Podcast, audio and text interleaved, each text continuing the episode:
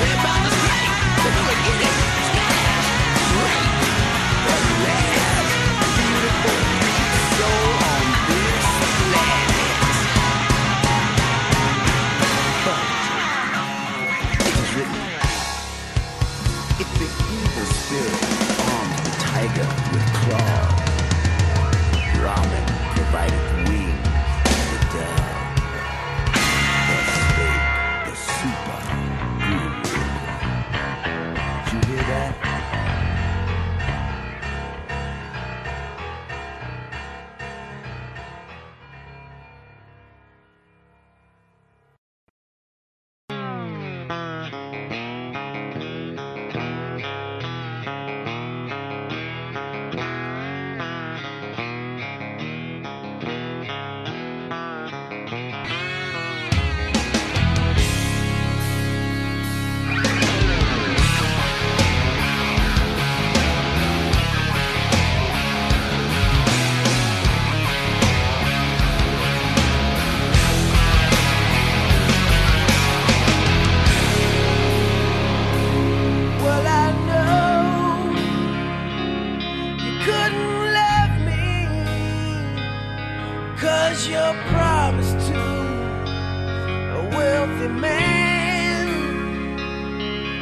take a